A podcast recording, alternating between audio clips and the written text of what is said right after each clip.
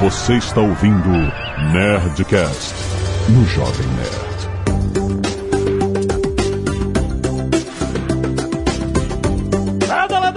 Nerds! Aqui é Alexandre Antônio do Jovem Nerd, aprendendo como aprender. Aqui é o Paulo Silveira da Lura e eu vou ligar aqui meu Pomodoro Timer. Aqui é Roberto Arcoverde e eu ainda aprendo melhor quando tem prova.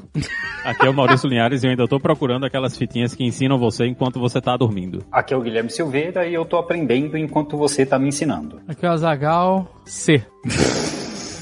Ele marca C sempre. Letra C. Muito bem, nerds! Estamos aqui em mais um Nerd Tech trazido a você pela Lura. Você sabe, Paulo Silveira está aqui todo mês com o nosso time de especialistas em tecnologia. E hoje vamos falar sobre Learning Science. É isso, Paulo? Esse é o termo novo? É isso, é isso que aparece bastante, que o Guilherme aqui estuda. Tem o time todo de aprendizado da Lura, tem Jefferson, a Maíra, tem uma equipe grande, a Aline, então é, a gente estuda bastante para tentar ver como que as pessoas podem aprender de uma forma mais eficiente, praticar, e é uma, uma ciência relativamente recente, se for pensar com esse nome, e que é muito importante, certo? Pra gente não estudar das formas que não são tão efetivas. Mas me explica melhor isso. São novas formas de se aprender, novos métodos. Como é que funciona exatamente? Onde é que está sendo aplicado? Olha, Jovem Nerd, o que eu acho muito bacana é que todos aqui, na frase de introdução, deram spoilers e faz muito sentido pro episódio. Então, desde quando o Alexandre fez a abertura e falou do Aprendendo a Aprender, esse termo ganhou muita força com a Barbara Oakley, que é a autora do curso que chama Learning How to Learn. O nome do livro dela é bem diferente, né? De números e tal, neurociência, mas esse curso ficou muito famoso porque trouxe de maneira relativamente prática toda a ciência que estava por trás de o que, que é, como que as pessoas aprendem, como os grandes gênios aprenderam, como outras pessoas tiveram sucesso no aprendizado. E as duas práticas que a Roberta e o Linhares também falaram fazem parte desse livro e dessas ciências mais modernas. A Roberta falou, para mim ainda estudar para prova antes faz sentido, e a Bárbara no livro fala disso que, olha, você estudar um dia antes para prova funciona. Não é que não funciona, funciona. Ela não funciona a longo prazo, para prova ela funciona. Então esse tipo de detalhe, as pessoas foram com números, com ciência, com neurociência, com matemática para entender por trás. E também a parte do Linhares, não de ouvir à noite enquanto você dorme e aprender dormindo, mas sabe aqueles audiobooks com repetições? Um dos muito famosos são aquele Pinsleur, aquele francês lá de ap- aprendizado de línguas, que ele vai te repetindo frases, depois ele vai espaçando. Essa parte do spaced repetition também é algo que tá muito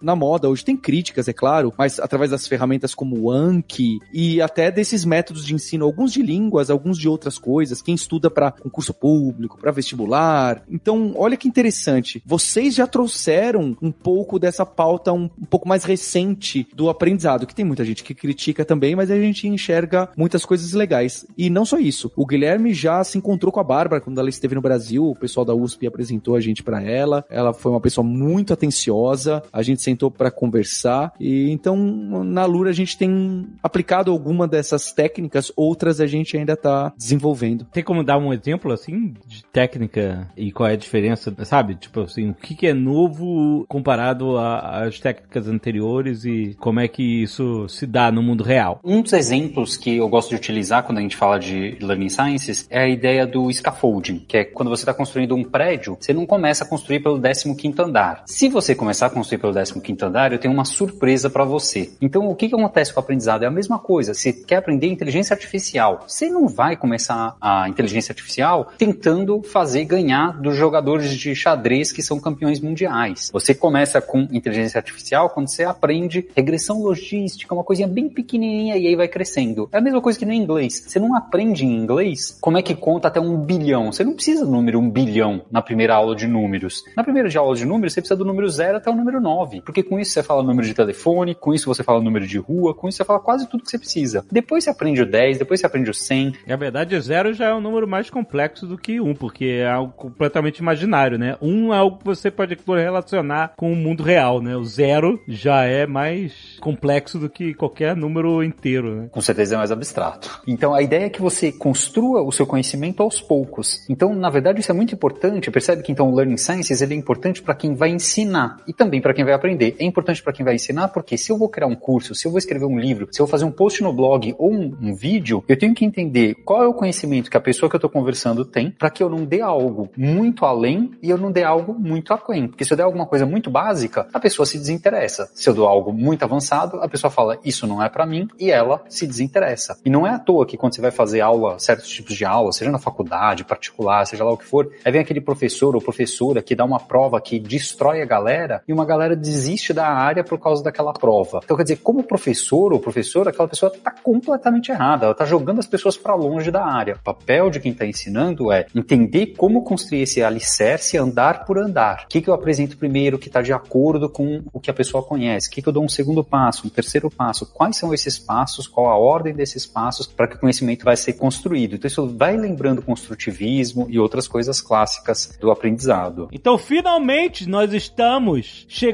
ao significado real da palavra metodologia, que a gente usa pra tudo. E na época a gente deveria. Eu falei isso em algum Nerdcast, né? Que eu, outro dia eu tava vendo, pô, a gente usa metodologia para descrever métodos. E metodologia seria o estudo dos métodos, né? E não o método em si. Então é isso, é um estudo da forma de se ensinar e de se aprender, é isso. Isso mesmo, de aprender. Então, um outro exemplo, agora trazendo para um exemplo mais moderno e que traz mais discussões, é como que a gente aprende matemática. E eu sei que vem, a ideia que vem na nossa cabeça é numa aula muito chata na terceira série. Mas não é assim que a gente aprende matemática, né? A gente aprende matemática na rua. Quando a gente ia na feira pré-Covid e comprava cinco bananas e o cara gritava, cinco bananas é tanto e não sei o que, não sei o que. E é assim que a gente vai aprendendo matemática. Então essa ideia de que o aprendizado acontece em todos os lugares. O aprendizado não acontece só comigo, ele acontece comigo e com meu irmão. À medida que o meu irmão me ensinava alguma coisa, eu ensinava alguma coisa para ele que eu tinha aprendido. Então, essa troca de conhecimento, tudo isso faz parte. Então, de novo, quando você para para pensar num professor ou uma professora que está preparando conteúdo para os alunos da sala de aula, ela tem que entender como que vai funcionar o relacionamento desses alunos para poder se beneficiar disso. Pensa na faculdade, quando uma pessoa que está na faculdade, depois da aula, se encontra com os amigos e amigas para estudar, não para beber na outra hora, na hora de estudar. Quando se encontra para hora de estudar, tem troca de experiência ali. Quem sabe uma coisa ensina uma coisa para o outro. Então, tudo isso são questões de aprendizado que aparecem em várias áreas de estudo que estão dentro desse super guarda-chuva que se chama Learning Sciences. Eu tenho uma história anedótica sobre a forma de se aprender que bem que vai falar sobre isso, é matemática também. Eu sempre detestei matemática na escola, sempre achei muito abstrato e eu não era o cara de abstração e, e uma dificuldade. E meu pai, engenheiro, ele adora matemática e tal. Aí quando fui estudar vestibular, eu fui fazer aula particular com meu pai. Meu pai foi me dar aula de matemática para eu me preparar vestibular. E eu odiando, odiando matemática, caraca. E aí o meu pai me falou um negócio que eu nunca nunca mais esqueci. E, cara, é uma parada tão simples, é simplesmente mudou a minha perspectiva de como encarar a matemática. Ele falou o seguinte: todos os resultados, todas as soluções da matemática já existem no universo. Você só tem que achar. Então não é que você está inventando. A resposta faz parte do universo. É só você que está procurando e você não está vendo a resposta, mas ela já está lá. Você não vai criar a resposta, ela existe já. e é você que vai encontrar ela, né? E eu achei isso mudou a minha perspectiva de como encarar a matemática, entendeu? Então aquelas fórmulas, aquelas coisas, era só uma forma da gente desvendar algo que já existe e já está no universo. É foda isso. E aí mudou a minha forma de encarar a matemática e eu consegui estudar bem e aprender com muito mais vontade e interesse do que antes. É, a forma que a gente motiva o estudo, a prática, realmente muda muito. Inclusive, quando começou a quarentena, e acho que esse episódio também tem muito com isso, a gente lançou aquela quarentena dev, inclusive com a ajuda de vocês, e tá fazendo um ano. Caramba, Já? nossa. Meu Deus, cara. É, tá fazendo um ano. Vai fazer um ano esse mês. É. Caraca, passa muito rápido, cara. A gente tá fazendo, inclusive, uma segunda edição. Eu vou dar mais detalhes no final. Vai se chamar Imersão Dev. A segunda edição da Imersão Dev é totalmente gratuito para quem nunca programou, para escrever os primeiros programas. Vou fazer. Ah? Eu, eu, eu, queria que você fizesse. Eu queria que você fizesse, Azagal, porque a gente tá dando bastante essa motivação, esse esse mecanismo de challenge, de project-based learning e esses outros métodos que aparecem com frequência. E nesse ano que a gente fez várias dessas imersões, a gente fez mais imersão mais avançada para quem já programa, que costuma ser o nosso público. A gente fez várias e sempre quando tem essa contextualização ou que as pessoas podem encarar o problema de uma forma até pessoal, porque essa frase que o pai do Jovem Nerd falou, que eu acho que a edição podia fazer um belo trabalho colocando filho, a matemática. Esse tipo de toque pessoal, que nesse caso foi familiar, ou você construir o seu jogo com seu personagem, a Roberta aqui inclusive participou da imersão que a gente fez de desenvolvimento de game, e sendo que ela é uma programadora sênior, mas ela estava motivada.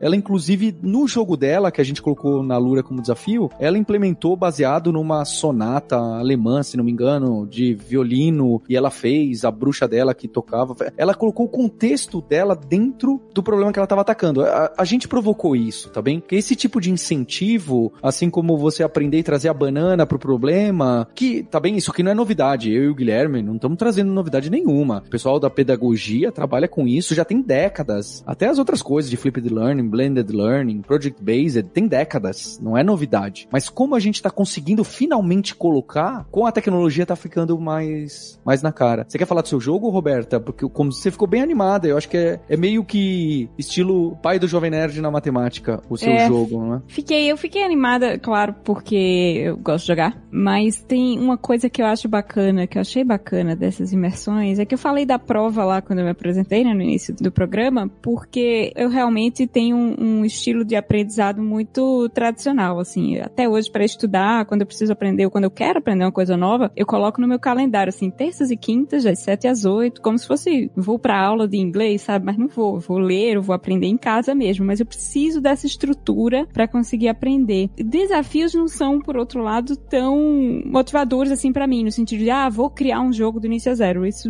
ou, ou ter um objetivo e tal. Não é tanto o meu estilo. Porém, a imersão tem as duas coisas.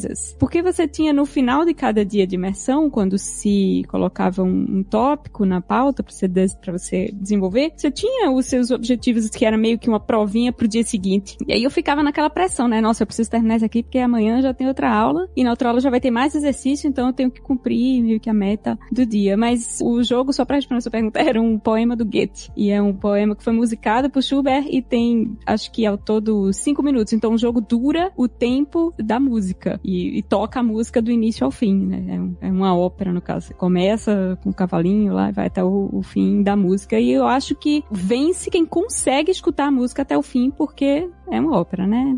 E você vê, a Roberta citou aí um monte de coisa que é justo de Learning Sciences, que o Paulo também comentou um pouquinho. Ela se colocou um desafio, imagina, colocar uma coisa de uma ópera com o jogo, com não sei o que. Sabe, se você nunca fez nada do gênero, é um desafio enorme. Mas você se colocar um desafio desses, um projeto desse, mesmo sabendo que talvez não chegue exatamente lá onde você queria, e depois no meio do caminho você vai encontrando outros caminhos e descobrindo, você aprende muito, né? Então tem essas áreas que são o aprendizado voltado em desafios, ou baseado em projetos, ou baseado em problemas. Então várias dessas áreas de estudo existem e dizem pra gente, mostram pra gente que, olha, esse tipo de abordagem dá certo. É claro, você precisa dar o suporte a isso, né? Você precisa ter o suporte. Não adianta eu falar, olha, 5 vezes 5 é 25, porque o resto não é 25, e aí falar agora sair calculando integral, porque também não adianta, né? Mas é, repara como, dando um pouco do ferramental e colocando esses desafios, a pessoa vai encontrando o próprio caminho. Quando você está estudando sozinho ou sozinha, você colocar também esses desafios palpáveis para você é uma coisa que vai te trazer resultado. É um dos exemplos de práticas que faz sentido. Então, Guilherme, aí eu vou ter que jogar uma terrinha, porque aí já não funciona pra mim. Quando eu vi o desafio dos jogos, eu pensei assim, porra, talvez eu vá fazer, mas eu parei, eu disse, eu nunca fiz um jogo, não tenho a menor ideia de como é que você faz um jogo, não sei nem o que é que eles vão usar pra fazer o jogo, aí eu já senti a procrastinação e a ansiedade saindo já pra me dizer, porque é completamente diferente do jeito que eu costumo estudar, né? Era até uma coisa que a minha mãe gostava de falar pra todo mundo, ai, Maurício Júnior, que ela sempre me chama de Maurício Júnior, não estuda pra fazer prova. Por que é que Maurício Júnior não estuda pra fazer prova? Porque eu passava todo o tempo antes fazendo todos os exercícios do livro. Eu pegava o livro, coisa de nerd, né? Pegava o livro, saía fazendo todos os exercícios do livro, então quando eu chegava na aula eu já tava tranquilo, já podia passar a aula toda conversando, em vez de prestar atenção no que o professor tava falando, né? Então, eu sempre tive essa coisa de aprendizado mais longo e eu sempre tive dificuldade em começar coisas novas quando eu não, não acho que eu tenho a base. Como é que eu evito a procrastinação, que seria o resultado de eu tentar fazer uma coisa dessa, porque eu ia olhar, ah, eu não sei de nada. Então eu vou ter que descobrir uma coisa inicial. Como é que eu começo? Qual é a primeira coisa que eu tenho que aprender? Como é que eu, uma pessoa que tem ansiedade para essas coisas, que precisa de mais preparação, sobrevivo em um ambiente de aprendizado assim? Minha sugestão, Maurício, é que você não precisa. Se a outra forma de estudar tá funcionando para você, maravilha. Então se lá atrás eu dei a entender que realmente isso vai funcionar com todo mundo e parece que eu dei, eu tô errado. O que se mostra na ciência, o que se estuda é que tem casos onde isso vai funcionar, isso funciona melhor do que outras situações, etc. Então, se para você essa abordagem não funciona, é encontrar outra que funciona para você e você se dedicar a ela. E é justo por isso que de repente você não se encontra com um tipo de professor, mas se encontra com outro tipo de professora ou algo do gênero, porque estão usando abordagens diferentes que te destrava de alguma forma, como você mesmo descreveu. Our brain can potentially memorize 2.5 petabytes of information. E Linhares fazendo o gancho agora, né, para mostrar como tem várias técnicas e de novo essa não necessariamente funciona com todo mundo, mas ajuda em certas situações. Imagina que eu tenho que então aprender agora todo um monte de verbo em inglês. Então o que que eu faço? Estudo a tabelona de verbos em inglês e todas as conjugações bizarras dos tempos, ou eu estudo cinco hoje, estudo cinco amanhã, estudo mais cinco depois de amanhã, ou eu crio três frases de exemplo com três deles hoje, três frases com exemplo com eles daqui dois dias, etc. Então tem várias formas da gente abordar quando a gente tem um corpo de conhecimento que a gente quer adquirir. Então, por exemplo, nesse caso, né, que eu quero decorar ou decorar para uma prova, que foi o que o Paulo trouxe lá atrás da Roberta, né? Então, se o objetivo é decorar para uma prova, faz sentido aquele intensivão, né? É decorar uma tabela para amanhã, é decorar uma fórmula para amanhã, faz sentido aquele incentivão, desde que aquilo não te desgaste, que você não consiga nem ficar acordado na hora da prova, né? Mas se o seu objetivo é trazer novas ideias de acordo com aquele conhecimento que você está adquirindo, é conectar com outro conhecimento que você tem, etc., né? Como no caso do verbo, né? Você poder fazer com que aqueles verbos virem naturais na sua fala em inglês. E para isso você vai precisar de tempo. E aí o seu tempo, cada um vai ter o seu próprio ritmo, claro, mas aí faz sentido você praticar um pouco e esperar um tempo. Então não faz sentido eu pegar a tabelona de verbo e falar, hoje eu vou aprender todos os verbos em inglês. E aí eu saio estudando todos os verbos que amanhã eu esqueci. Depois de amanhã, com certeza, eu esqueci tudo. Mas eu posso pegar só alguns e focar só em alguns hoje e marcar que depois de amanhã eu vou focar um pouco mais.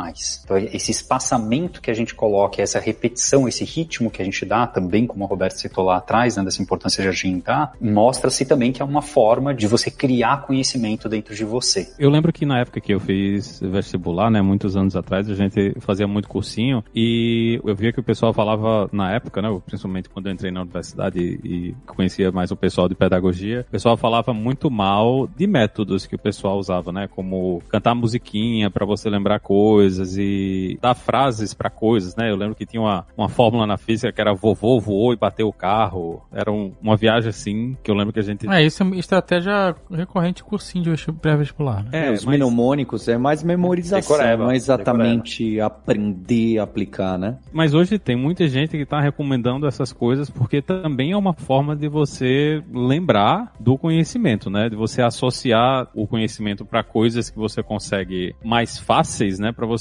puxar isso da sua memória mais rápido. Isso é uma coisa que vale a pena para quem está tentando aprender, vale a pena tentar aprender essas coisas, de organizar a informação de uma forma que seja mais rápido de você achar, ou isso continua sendo balela hoje? Primeiro é importante ah, a pessoa se conscientizar de que se você quer ter novas ideias com aquele conhecimento que você está adquirindo, você vai precisar de tempo. Então, mesmo que você encontre um método para decorar as frases, para decorar uma tabuada, para decorar fórmulas, para decorar coisas do gênero, a criação de novo conhecimento vai exigir esse tempo, certo? Então, mesmo que você decore hoje toda a lista de verbos do inglês, amanhã você não sabe usá-los. Você sabe a lista decorada de verbos. Então, a criação de novas conexões vai precisar desse tempo. Eu nunca vi, ou nem mesmo recentemente, discussão dizendo que, tipo, olha, esses decorar, eu tô pegando esse exemplo prático para tentar ser prático mesmo, né? Você decorar uma tabela de verbo agora vai acelerar o teu processo de aprendizado de utilização desses verbos. Porém, o contrário parece ser verdadeiro. Você praticar esses verbos com frequência vai te fazer saber utilizá-lo no dia a dia quando o momento for oportuno. Então,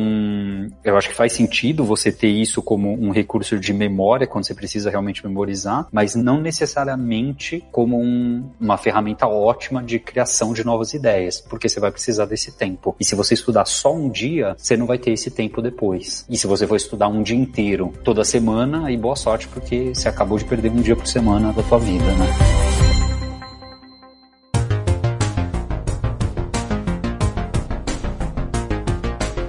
Onde é que a gente consegue ter exemplos práticos no, na tecnologia, por exemplo? Acho que um exemplo que está todo mundo bastante acostumado é quando a gente estava estudando no segundo grau e você nunca entendia por que, que a gente tinha uma aula de português, depois uma geografia, depois de uma matemática, depois uma de inglês, e aí no outro dia outras coisas completamente diferentes, numa ordem meio aleatória, espaçada e tudo mais. Mas na verdade, os nossos professores, as pessoas que pensaram nisso, estudaram muito e tem algum sentido pelo qual isso é feito assim. Então, o tal do cramming, que a Roberta colocou de estudar para a prova um dia antes e tal, é aquele que pro longo prazo fica um pouco mais complicado. Então, se você souber espaçar o tempo, para dar o tempo, você dá aquela aprofundada nos estudos e depois passa um dia sem ver aquele assunto ou dois e ver um outro assunto nesse meio tempo, para depois, que nem hoje em dia tá na moda falar o deep work, é você ter aquele estudo profundo naquele momento com prática, com horário, sem interrupção, com timer ligado e com exercício que você sabe que é um pouquinho acima do que você consegue fazer para te desafiar na medida certa. Como o Guilherme falou, se você tá aprendendo a tabuada, usar integral vai ser desanimador, não vai funcionar, não vai te levar para lugar nenhum. Então, eu acho que esse é um, um exemplo do que, que a ciência estudou e mostrou que, olha, esse aqui funciona melhor. Você espaçar e até combinar, você ter um outro estudo intercalado. Você não tá só se aprofundando em ciência de dados, só em desenvolvimento de sites, só em marketing digital. Você também tá estudando essa outra coisa não relacionada, que te dá um momento de descompressão para não ficar só mergulhando naquele assunto e que isso tem uma eficiência maior do que se você passar todo dia, quatro horas por dia, estudando a mesma coisa. Não que esse outro seja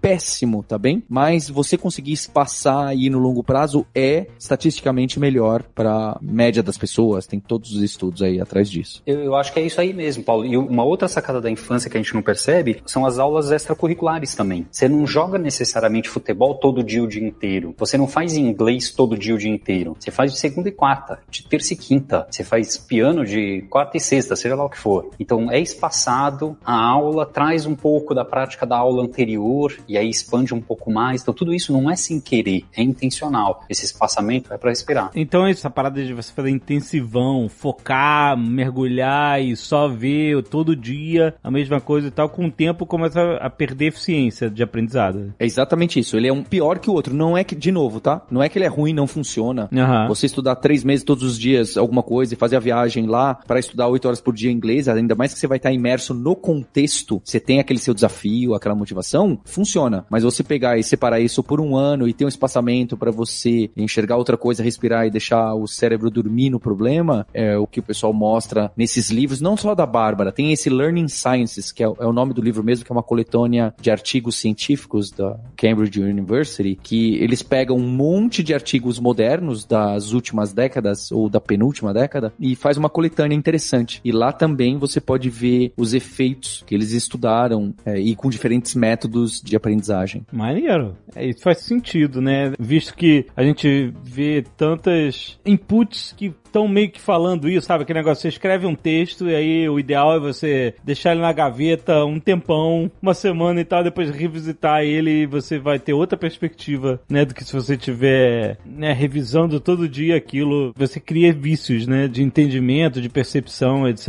E às vezes você deixa o negócio descansar e volta aquilo, revisita aquilo, você tem já uma perspectiva renovada de como prosseguir, né? De como avançar e até mesmo ajustar aquilo que você está aprendendo. É nessa onda aí é legal, mas a gente tem um problema grave que é o, o absurdo de coisas que acontece o tempo todo pra gente. É mil notificações no celular, é olhar a rede social, é, é coisa acontecendo do lado de fora, assistir o Big Brother Brasil. Quais são as técnicas que a gente pode usar para evitar estar tá procrastinando, né? Em vez de estudar. O que é que a gente tem aí que pode ajudar a gente a fazer isso? Então, mas aí entra a técnica que pra mim funcionou melhor, que foi justamente colocar uma estrutura artificial, uma disciplina artificial, né, que eu impus para o meu esquema de estudo. Então, por exemplo, achei super interessante o que o Guilherme estava falando sobre misturar as disciplinas e, e o Paulo falou também, né, de aprender uma coisa no dia, outra no outro. Eu normalmente, quando eu quero aprender coisas novas, eu tenho, sei lá, duas, três coisas que eu tô aprendendo. Então, eu tô estudando música, tô fazendo algum curso e hoje com a quarentena então que é tudo online, né, tudo dentro de casa. Eu poderia fazer isso quando eu, ah, na hora vaga, tipo, terminei de trabalhar hoje às sete, vou dar uma estudada, amanhã eu só vou terminar de trabalhar às nove, não vai dar tempo de estudar, depois de amanhã manhã, eu estudo duas horas. Essa falta de estrutura não me ajuda. O que me faz ter uma disciplina melhor e aprender melhor é justamente artificializar e fingir que eu estou saindo para fazer um curso que nem quando a gente é adolescente ou criança que vai para aula de inglês, sabe? E aquela aula tem um horário e depois de seis meses você tem uma prova. Então, claro que a prova é mais complicado se você não estiver fazendo um curso que tenha isso já, se você estiver estudando algo por conta própria. Mas pelo menos colocar em horários bem definidos e tentar seguir esses horários mesmo, mesmo que o compromisso seja de você com você mesmo, é algo que me ajuda muito a manter a disciplina. E aí para mim que não consigo com tanta facilidade assim só sentar para ver um vídeo e tal, que preciso dessa estrutura para colocar minha cabeça em modo de estudo, funcionou muito bem. Não, a Roberta citou, colocou algumas coisas, né? O formalismo, de você ter o compromisso com aquela data, aquele horário, aquelas pessoas, o peer pressure, certo? O mecanismo de competição. Todos esses pontos são falados em diversos desses artigos e a gente também sente empiricamente isso. Então, nessas imersões, quando a gente põe desafios, né? Em, acho que no do jogo a gente colocou, olha, coloca o desafio do influenciador que te trouxe aqui para programar esse jogo com a gente. Teve gente que colocou o Dave e o, e o Jovem Nerd ali juntos no carro, etc.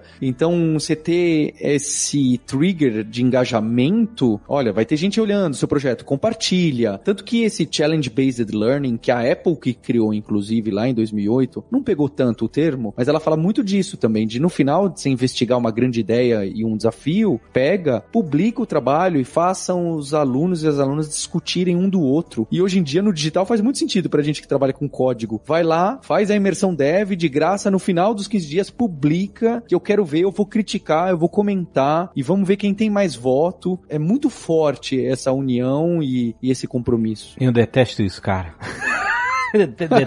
Detesto esse negócio de discutir junto em grupo, essas paradas, sabe? Nossa. eu sei que é eficiente, mas eu, eu. Por exemplo, eu tô fazendo um, um, aplicativo aqui de negócio de perder peso aí, de, pra manter o peso, né? Tem que perder um pouquinho porque eu dei uma avançada na, na quarentena. Aí é um, é um aplicativo que ele lida com psicologia. Só a psicologia de educação alimentar. Ele, justamente dentro desse assunto, ele tem uma proposta de reprogramar o seu cérebro, sua percepção sobre comida, criando awareness Você lê artigos todo dia e você também vai marcando. Sabe aquele negócio? Vai marcando caloria, vai marcando o seu peso e tal, e vai lendo artigos sobre educação alimentar, alimentar e psicologia de educação alimentar também, para você, com conscientização do que está fazendo todo dia, aprender a comer melhor, etc. Beleza, ok? Entendeu? É um método de ensino para você reprogramar o seu cérebro. Aí tem uma hora, é como se fosse um curso, sabe? Você vai lendo os artigos e vai avançando no curso. Aí tem uma hora que ele fala que vai te apresentar a outras pessoas. Sabe é? Que tem tipo um grupo de apoio. Aí eu falei: não, não, não quero nada disso, brother. Não quero ficar falando que eu tô gordo, que não sei o quê, pra outras pessoas. É, mas assim, eu sei que faz parte do curso de aprendizado e de psicologia dessas paradas e tal, mas eu, eu, eu sabe, esse negócio de grupo de apoio não, e, e, sabe, expor essas paradas à discussão em grupo, eu putz, detesto. É, a gente não faz esse push dessa forma, olha, você tem que ir lá e conversar com essa pessoa que vai ser o seu buddy, né, no programa. É, seu buddy, exatamente. É. Putz, não quero buddy. A gente não faz isso, mas a gente faz algo um pouco mais leve, de que é meio que opcional, e aí a pessoa se publica o seu projeto, você fala, olha, eu sou o Alexandre, e ontem eu não comi, eu, sei lá, o muffin, e aconteceu isso, e eu gostei disso. Aí a pessoa fala, poxa, que solução legal que você fez para não dar esse trigger desse hábito. Então, se você quiser, você publica, se a outra pessoa quiser, ela comenta. Não, não tem esse match. É, eu quero single player, não quero multiplayer nessas paradas. E você tá certo, não tem problema nenhum. E eu já recebi de pessoas que são tímidas, por exemplo, ou introvertidas e que falam, olha, não, não dá, isso não dá para mim, não tem problema nenhum. Eu mesmo tenho fases em que eu vou fazer um curso, é, é uma semana, eu tenho uma semana para estudar aquilo, para fazer aquilo, para terminar um projeto, não sei o que, não sei o que. Não vou conversar com ninguém, não vou fazer nada, etc e tal. Só que o importante é você ter esse conhecimento de si mesmo. Esse que é o mais importante. E isso você ganhou com o tempo de você mesmo, né? Você foi percebendo que que dá certo para você, o que que é. não dá certo, o que que você se sente confortável, o que que você não sente. E aí por isso que é importante que tenha alguém do outro lado tentando se adaptar a isso. Seja um ser humano, seja um sistema que esteja percebendo o que que tá dando certo, o que que não tá funcionando com você para se adaptar. E aí a gente entra em, por exemplo, sistemas adaptativos de aprendizado, que é uma das áreas de Learning Analytics, por exemplo, que está ligado com a ciência de aprendizado. Então faz sentido os comentários que vocês estão fazendo, né? Várias que a gente falou, o Maurício logo de cara já me deu um tapa, falou, ó, oh, Guilherme, isso aí que você tá falando aí não, não funciona para mim. Ele foi o primeiro do tapa. E, e faz sentido, faz todo sentido, e é por isso que é importante estudar, né? Ter uma área da ciência estudando isso, e a gente tá ativamente conversando e discutindo esses assuntos para que cada um entenda, opa, essas coisas estão funcionando para mim, é essa que eu vou procurar, é essa que eu vou tentar, etc. Eu aprendi que eu tenho gatilho de ambiente. O nome é Environmental Trigger. Eu vou no ambiente que tem a comida, sabe qual é? Que eu gosto e aí eu como. Se não tiver comida, eu, eu não vou atrás dela comprar. Bem-vindo ao grupo. É, é isso aí. e aí é isso, é a oportunidade. É environmental Trigger. Tem gente que tem Social Trigger, entendeu? A pessoa vai, sai com os amigos e tal, aí nessa parada a pessoa vai e come. Tem gente que tem gatilho de ansiedade, essas coisas. Eu tenho Environmental. Não pode estar tá ali. Não pode estar tá na mesa, senão vai pra boca. eu tenho Life Trigger. Então, antes de receber o, o, Alexandre em casa, a galera tem que perguntar o que é que não pode ter na comida, né? Não pode, né, não né? pode ter nada engordativo, senão. Our brain can potentially memorize 2.5 petabytes of information. Mas nessa questão de estilos, tem algum jeito da gente descobrir qual é o, o melhor estilo pra gente aprender? Que de repente isso tá funcionando para mim, mas tem algum outro jeito que talvez eu aprenda mais rápido ou eu aprenda melhor? Como é que eu avalio qual é a melhor forma para que eu possa aprender? A resposta resposta desanimadora é que a ciência mostra que os alunos e alunas, a forma que eles acreditam que eles aprendem melhor, não é a forma que eles aprendem melhor. Oh. Essa é uma dureza. Então, sabe quando tem aquelas clássicas de tipo, ah, tem gente que aprende melhor com imagem, com áudio, com texto, com não sei o quê. E cada um de nós aqui temos nossas preferências. Tenho certeza e não tem problema nenhum da gente ter nossas preferências. E a nossa crença. Infelizmente, a ciência mostra que essa nossa crença que a gente tem conosco, ela não é necessariamente a melhor real para a gente. Tem sistemas que podem testar isso, né? Sistemas adaptativos que vão testando isso para a gente, mas isso não é uma coisa popular. Então, infelizmente, é cada um por si percebendo e torcendo para não estar enviesado nessas conclusões. É, tem um monte de técnica pequena aí que são interessantes, mas são muitas. Mas é? tem lá no, no site que ficou famoso, que traz bastante desse conteúdo, que é o learningscientists.org, que o Jefferson gosta bastante também. E ele fala que é um desse caso, né? De, ah, o Linhares falou, como que então eu descubro como que eu aprendo? O pessoal fala muito dessa da codificação. Então você tem o conteúdo similar em vários formatos. Então você tem a imagem, o vídeo, a conversa, a discussão, o texto. Mas não porque, ah, eu prefiro ver o vídeo, eu prefiro ouvir, eu prefiro só ver a imagem eu prefiro ler. É porque combinado, um reforça o outro e te tira dúvida. Então não é porque, ah, não, eu tenho vários formatos. Não, é você saber combinar. E isso é um desafio enorme, não é? Para as pessoas que são designers instrucionais, isso é muito complicado de você fazer. Como que eu crio um vídeo que eu engajo tanto pela imagem, quanto pelo som, quanto pelo texto, quanto pelo exercício, e um soma com o outro, é zero trivial. Tem muito estudo em cima disso. E falando nisso, Paulo, lá na abertura tu falou de Pomodoro, mas o que é Pomodoro? Pomodoro eu acho que tá mais ligado também, é outro truque pequeno pequeno, né? Uma prática pequena que ganhou tração entre programadores, que é de você separar um tempo para fazer um trabalho focado, né? O, o, deep work, o trabalho profundo. Isso é, eu vou ficar agora os próximos 25 minutos, 25 minutos virou uma tradição em, em alguns casos. Os próximos 25 minutos eu vou desligar o celular, eu vou fechar a aba do WhatsApp, do Discord e... Agora é Clubhouse. vou fechar o Clubhouse, porque cansei das piadas das pessoas. E aí eu fecho tudo isso e fico 25 minutos escrevendo meus artigos, criando conteúdo, bolando o próximo Nerdcast RPG, porque senão não vai. E isso ganha popularidade. E o pessoal fala bastante, tá? Que esses truques pequenos funcionam. Seja ele o Pomodoro, eu uso muito o Loop Habits lá do Android. A gente tá deixando links, tá bem? Um link que o Guilherme escreveu um artigo de como você fazer sua agenda de cursos e cruzar os cursos. Eu tenho um meu que eu tenho link para apps de Pomodoro, de hábito. Mas tome cuidado, tá? Que nós de tecnologia adoramos ferramentinhas, você precisa colocar em prática. Um monte de apps instaladas no seu celular não vai fazer você aprender mais se você não tiver com compromisso, com um desafio e tudo mais. Mas Pomodoro é uma dessas técnicas de concentração. Existem várias, você pode ter a sua, que é o seu ambiente de trabalho, que é ir para uma cafeteria, que é, ah, eu vou ficar num, num coworking porque sozinho em casa eu não produzo. Então esses triggers, assim como da alimentação que o Jovem Nerd colocou, podem também funcionar para o seu aprendizado e para o trabalho. Então eu acho sim importante você criar esses mecanismos para separar melhor seu tempo, o tempo focado. Onde é que eu tinha visto isso? Que se você focar cinco minutos, cinco minutos completamente focado em uma tarefa, e depois você para e vai fazer outra tarefa,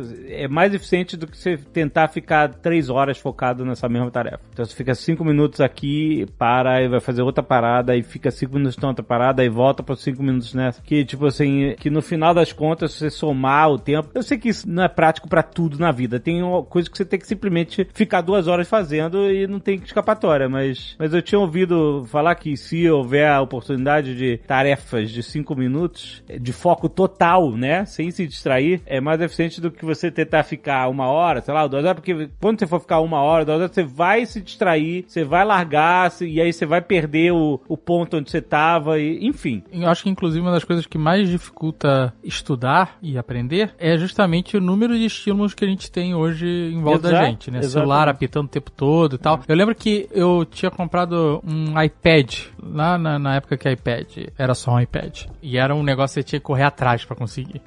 E aí eu, eu lembro que a avó falou assim: Ah, eu prefiro pra ler o Kindle. Eu falei, não, tem um iPad aqui, não precisa de Kindle. Eu leio no iPad. Eu diminuo a luz um pouquinho, boto amarelo e leio no iPad, tá tudo certo. Mas, cara, ler com iPad é insuportável. Porque se você tiver com a notificação ligada, o iPad tem lá um monte de outros aplicativos. É, fica blim, blim, Né? blim, Então ele blim, fica blim, te comunicando o tempo inteiro É. e você não consegue focar no texto de verdade, né? Então, depois disso, um uso eu comprei um Kindle, eu não uso mais iPad, e o Kindle é ótimo pra isso, porque ele não fica te notificando o tempo inteiro, né? E você pode ter só o texto ali se quiser. É. Você ainda pode querer botar lá quantas páginas faltam, essas coisas que fica te roubando atenção, né? Um Aham. pouco. Mas não é que nem você lê no celular ou lê no iPad, que ele fica te enchendo de notificação. Tem vezes que eu tô trabalhando com o celular, usando, sei lá, o Trello ou o próprio Telegram, tô lendo alguma coisa que tem que aprovar ou que tem que responder. E caraca, é, tem umas horas que é tanta mensagem, tanta notificação. Caraca, Dá eu um consigo. né? É, caraca, pelo amor de Deus, eu boto no modo noturno, sabe? é? Para, pelo amor de Deus. Sim. E isso acho que é uma parada que hoje é um. Porque você tem isso o tempo inteiro, né? tempo e inteiro, você tem no é. seu celular, se você tem, sei lá, Alexa ou Google em casa, eles começam a falar e dar notícia e piscar. é, É. muito estímulo o tempo todo, né? Exato, é verdade. E essa parada dos 5 minutos que eu tô falando agora, eu realmente tô correlacionando nesse aplicativo aí que eu falei do negócio da dieta. O nome dele é Num. Não é Jabá, não. É só pra. Porque assim que as pessoas vão me perguntar, então eu já vou falar. N-O-O-M. Ah, vocês podem perguntar no Twitter. É, não, não, já falei, pronto. Podem Oi.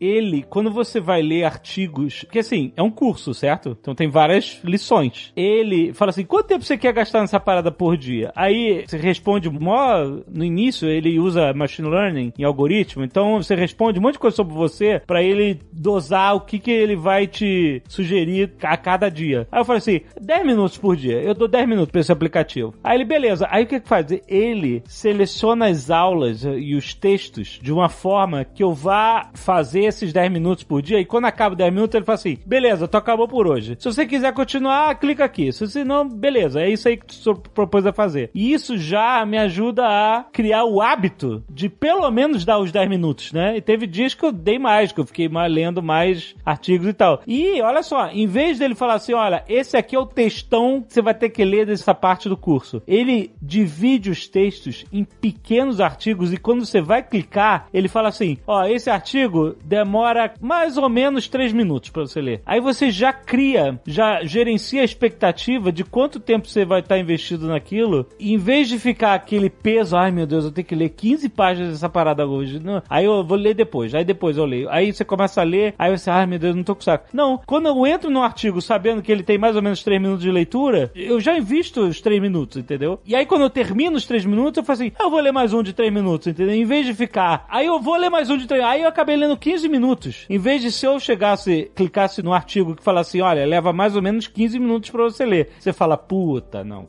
não vou parar pra ler 15 minutos agora disso que, entendeu? Então, a técnica de aprendizado que ele aplica nesse formato de gerenciar suas expectativas, de quanto que você vai aprender, dosado, te falando quantos minutos, você- eu achei que é muito mais eficiente do que simplesmente ele jogasse uma cacetada de informação e falasse, ó, lê isso aí, entendeu? A ideia aí por trás é o tal do microlearning um pouco, né? E como você citou a app, provavelmente você está fazendo tudo isso no celular, que também é mobile learning, né? Exato. Então, mesmo que você esteja num elevador, de repente você vê aquela notificação de que tem a coisa de três minutos, você lê aquela coisa de três minutos, né? Faz todo sentido. E por isso está ligado também com o que o Paulo citou, de que às vezes o mesmo conteúdo ele é apresentado de formas diferentes. De repente tem um vídeo de meia hora, mas tem dez textos de três minutos. É. Para que você vá se adaptando àquilo que você vai utilizando aquilo que se adapta melhor à tua condição do dia a dia, à tua realidade. Faz todo sentido. Our brain can potentially memorize 2.5 petabytes of information. Tem um outro exemplo muito legal que eu acho que está ligado com algumas coisas que foram citadas, mas é, uma outra coisa que está muito na moda, que é a questão do aprendizado ativo. Que é aquela história, né? Muita gente fala assim, ah, eu não, eu não gosto de aula formal, eu gosto de aprender fazendo. E, em geral, para quem estuda ciência de aprendizado, etc., fala que o aprendizado é isso, ele acontece quando você está fazendo. Ele não acontece quando você está só olhando, né? É quando você faz a conta na cabeça, é quando você conversa em inglês, é quando você cria um, um robô, enfim, imprime uma coisa na impressora 3D. E esse aprendizado ativo é uma coisa muito forte hoje que a gente tenta trazer no ensino e que vale a pena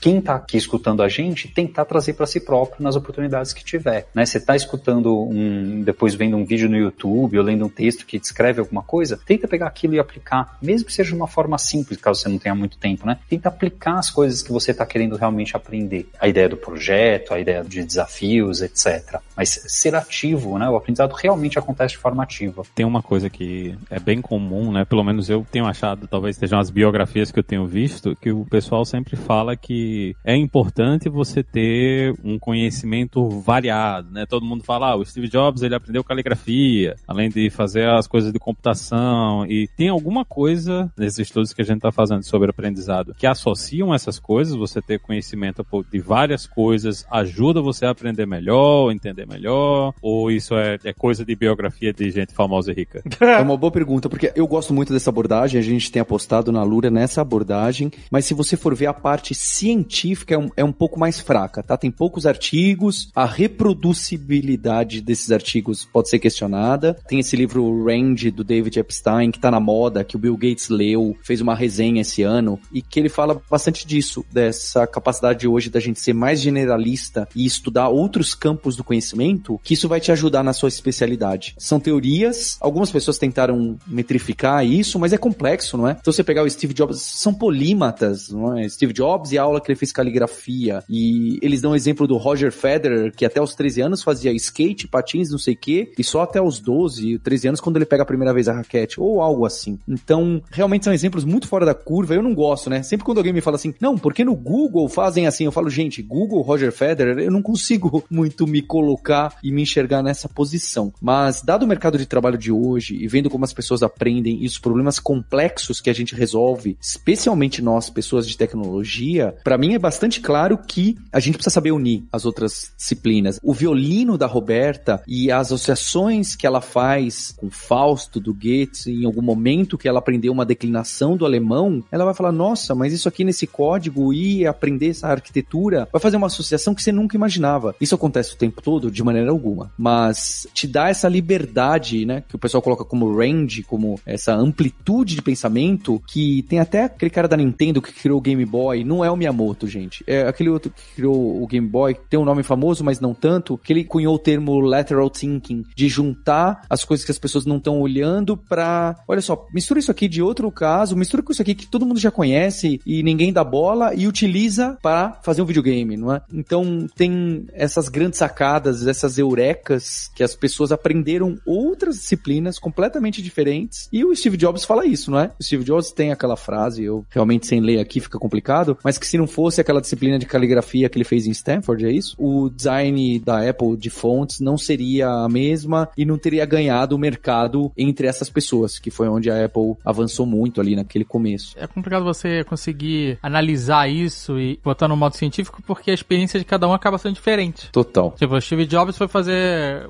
caligrafia, sei lá. Meu caso, por exemplo, eu estudei direito, depois larguei, fui fazer desenho industrial. Antes disso, eu trabalhei como administrador de motel e fiz curso de mecânica, sabe? A variedade de coisas malucas que eu fiz e diferentes. Como é que eu vou reproduzir isso em outras pessoas pra, sabe, perceber qual é a diferença que isso faz no. Difícil de estudar. Mas com certeza pra mim faz, sabe? Eu uso conhecimentos dessas áreas, não diariamente, mas às vezes eu resgato alguma coisa dessas pra algum trabalho. Todo mundo quer perguntar como que você usa o conhecimento de gerente de motel hoje em dia no Jovem Nerd? Ah, meu amigo.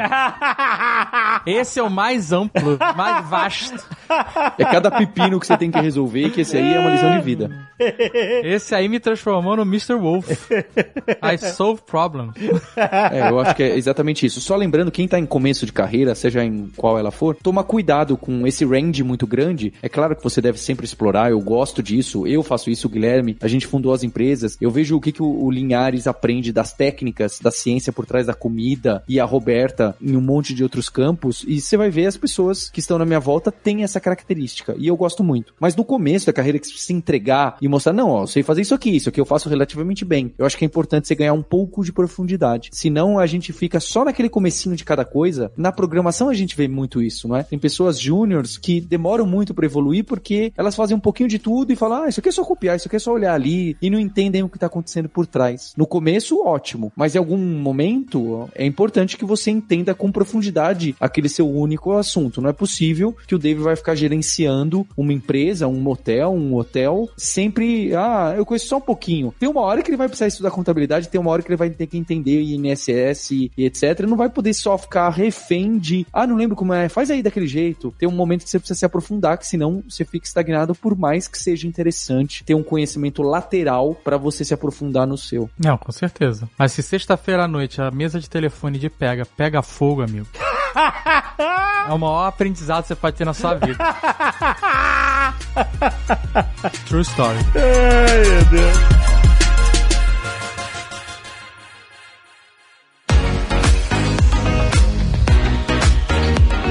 Vamos lá, Paulo. O que, que temos esse mês na Alura pra galera aprender? Olha só, hoje não vou fazer o gancho para as pessoas se matricularem, vai fazer o convite, que faz um ano que a gente fez essa imersão, essa quarentena dev, e a gente está realizando a segunda edição, que começa dia 22 de março, uma segunda-feira. A gente bolou 10 aulas, onde você vai aprender a programar, criar seus códigos, compartilhar. Você vai ver que você é sim capaz de realmente criar um programa e usando vários desses triggers que a gente conversou aqui. Vai ser um desafio meio customizado para você, você vai poder mudar bastante, você vai poder atacar um problema que você gosta, seu anime, sua série, seu jogo, seu trabalho, sua matéria na matemática preferida ou que você mais odeia. Então, bem contextualizado para que pegue no seu coração. Compartilhar, discutir com a gente no Discord seu projeto, mostrar, votar nos projetos dos outros. Se você não gosta, o Alexandre pode sim fazer a imersão dev e não compartilhar o projeto dele com a gente.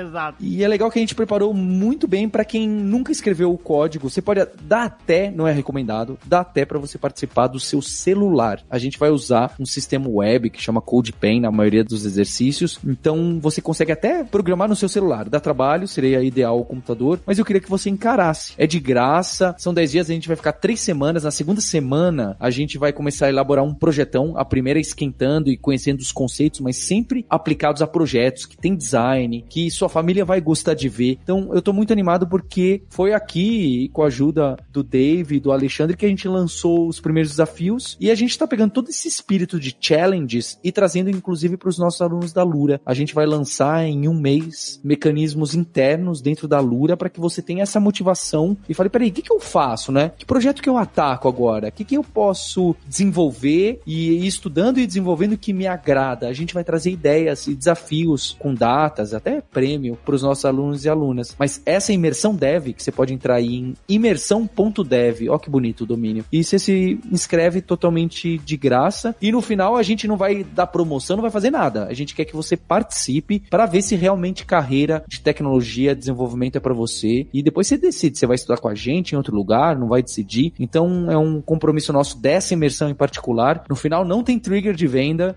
Ó, maneiro, maneiro. A gente quer mostrar que é legal legal e a gente quer mostrar a nossa qualidade de ensino, nosso método, nossa capacidade de aprendizado, de aprendizagem e ver os seus projetos. A gente quer que você faça barulho, vai ser uma imersão muito grande. Tem vários influenciadores participando. A gente quer que isso chegue aí no Dave, a gente quer que chegue no Alexandre para eles verem do que, que vocês são capazes. Excelente. Só não posso mostrar pra ninguém. Você acessa agora http dois pontos barra barra imersão.dev. Tá lá um site bonitão que a gente fez especialmente só para essa imersão da Completando esse um ano de várias imersões. A gente fez várias avançadas para quem já sabe programar. E essa é a segunda vez que a gente tá fazendo, que é para quem não sabe programar. A gente vai encarar o JavaScript, um pouquinho de HTML e de CSS. E você não acredita no que você vai ser capaz de fazer. Excelente. Não, você tem que acreditar. Tem que acreditar, Paulo. Muito bom. Maravilha. Até mês que vem, galera! Este Nerdcast foi editado por Radiofobia, podcast e multimídia.